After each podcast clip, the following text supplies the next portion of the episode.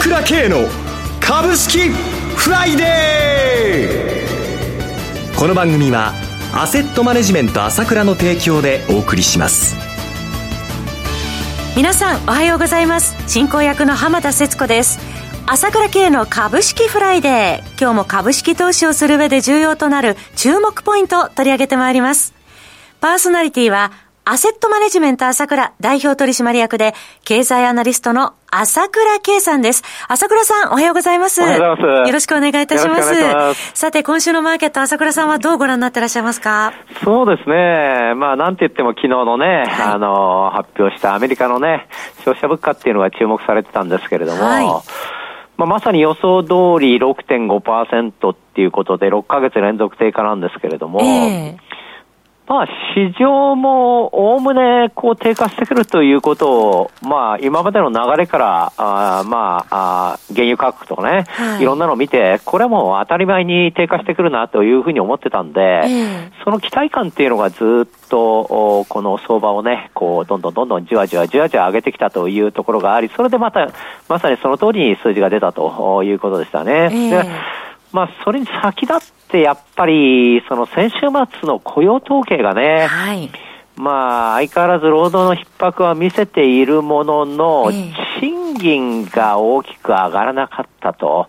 賃金の伸び率が低下したっていうのも大きくて、はい、この辺がやっぱりこう、市場が考えている今のベストシナリオ的になってきているので、えーはい、えー、そこに対する交換っていうので、えー、じわじわじわじわ出てきたと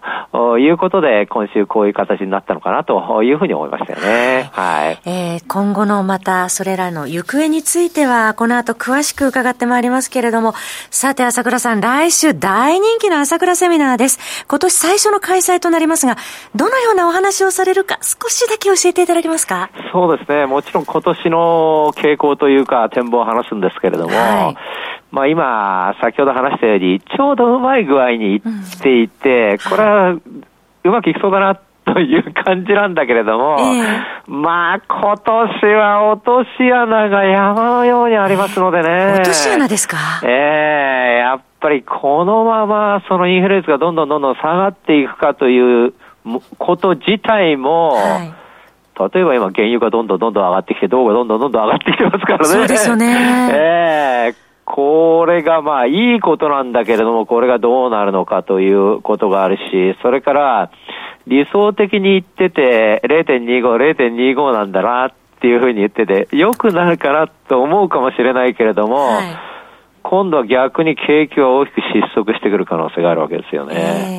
これだけ金利を上げてきて問題が起きないということはないわけですよ、世界見渡せば。はい、えー、その辺のところを含めてですね、えー、じっくり、それから日本はもう間違いなくデフレからインフレと、もう私一貫して言ってきましたけども、はい、それがもうはっきり出てきますから、えー、そのこともして、あの、詳細に引き続き話したいと思ってますよね。はい。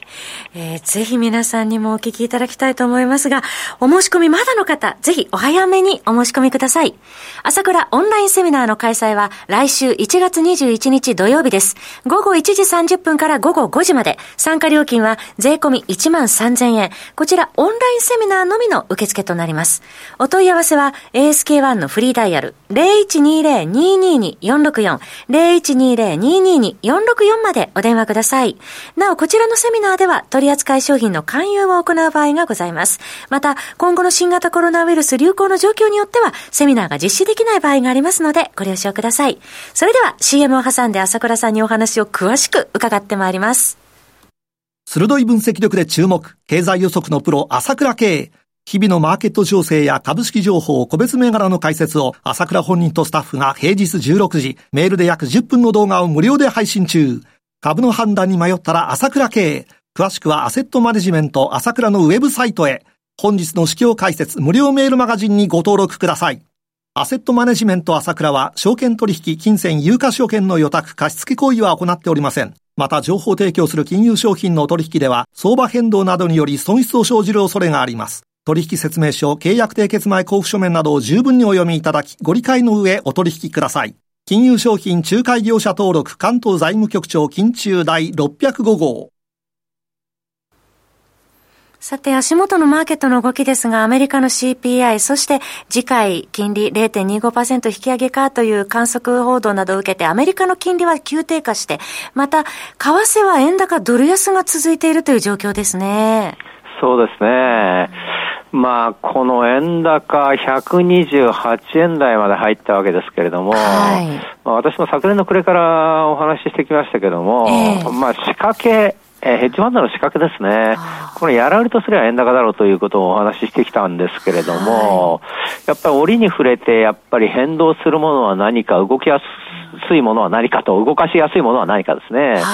そういう中で日本の為替が狙われるということは今後も続くと思うんですよね。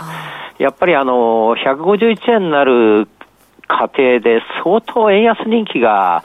爆発的に盛り上がってりましたので、はい、そこのしこりっていうのがもう簡単にやっぱり相場の世界では取れるわけではありませんから、はい、やっぱりそこを投げさせると言いますか、えー、それを狙った取引っていうのは今後も断続的に続くということと、はい、もう一つはやっぱり日銀の動向がどうなるかということなんですよね。金融緩和の修正観測も出てますね。えー、え。ー、っ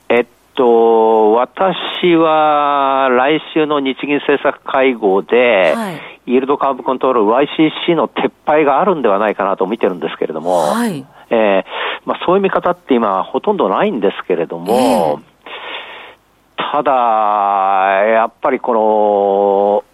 市場が歪んでるっていうのを理由にして、12月はね、あのー、まあ、0.25から0.5に上げるんだということを言ってましたけども、はい、今は歪んでる状態はまた同じですからね、0.5のところに這いつくばっちゃってますから、はい。で、まあ、金利がやっぱり世界的に本来だったら円高だから、金利は下がっていいんだけれども、もうやっぱり日本だけちょっと違う状況ということで、世界の影響を受けてきてるわけですよね。はいで、私、前から言ってきたんですけれども、このイールドカンプコントロールっていう政策は、これはもう将来的には機能しないということで、どっかでやめるしかないんだと、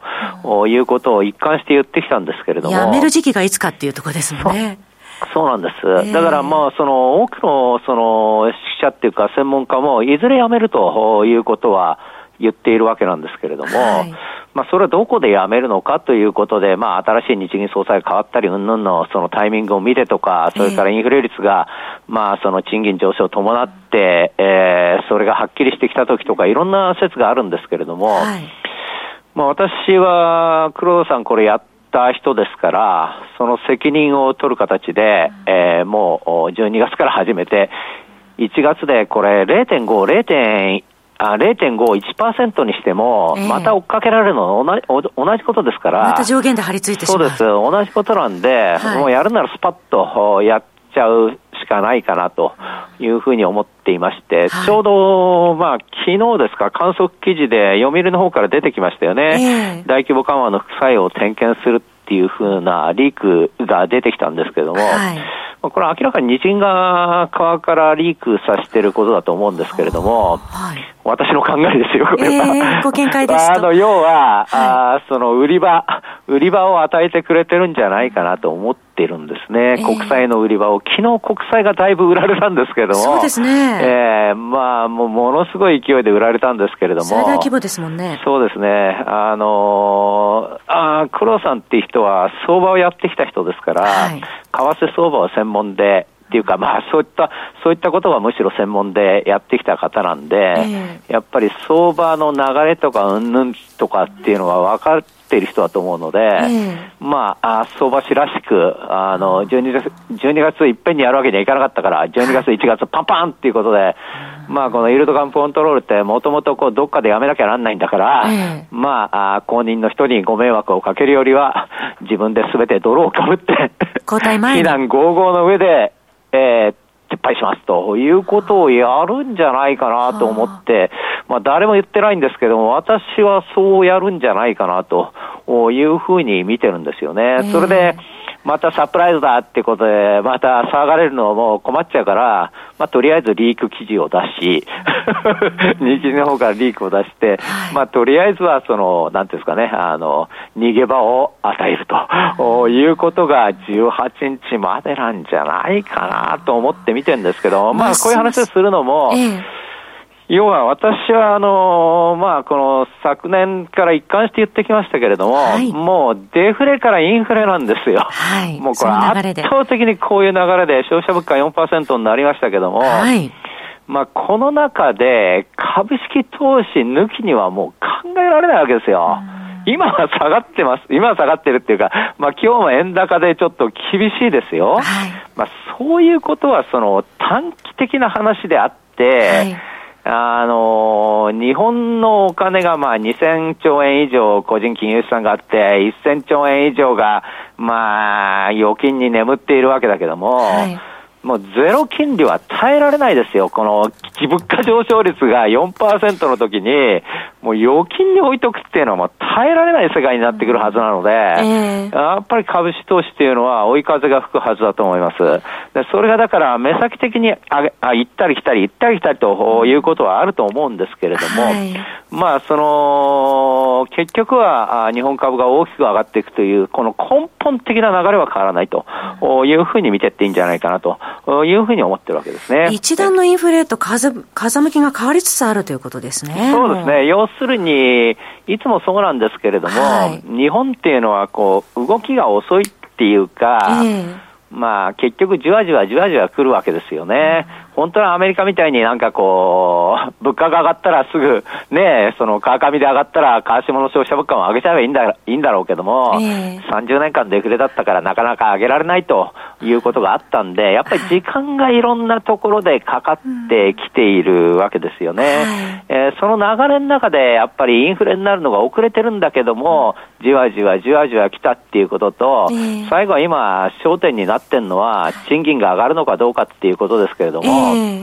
まあ、日銀の方で黒田総裁も、賃金はなかなか上がらないんで、それを、あの、そういうふうに持っていきたいっていうふうに言ってますけれども、はいまあ、今の世の中の数勢見たら、賃金上げないわけいかないですよ。ファーストリテイリングも上げてきました。ええー、なんでみんな上げない、上がらないっていうのかなと思ってるんですが、まあもちろん、その中小企業の方が厳しいんで上げられないっていう、その、現実が国内にあるのはわかります。わ、はい、かるけれども、もう、上場企業なんかもう、次から次へと上がって、上げてきますよ、もう。春闘だって、もう予想以上に上がると思いますよ。はい、もう、こんな好条件が揃ったことはありませんから、だから日本はインフレになるということの中で、まあ、先ほども言いましたけども、株なんだと。ここなんです。そこをしっかり捉えてですね、はい、今の流れ上下上下があるけどあ来るなということで見ながら相場を見てればいいんじゃないかなというふうに思います。朝倉さん今週もどうもありがとうございました。私朝倉慶が代表を務めますアセットマネジメント朝倉では SBI 証券ウェルスナビの口座開設業務を行っています。私どもホームページから口座開設をいただくと週2回無料で銘柄情報を提供するサービスがありますぜひご利用ください。それでは今日は週末金曜日頑張っていきましょ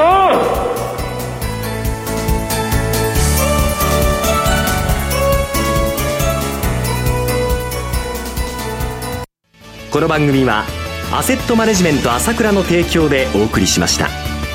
最終的な投資判断は皆様ご自身でなさってください。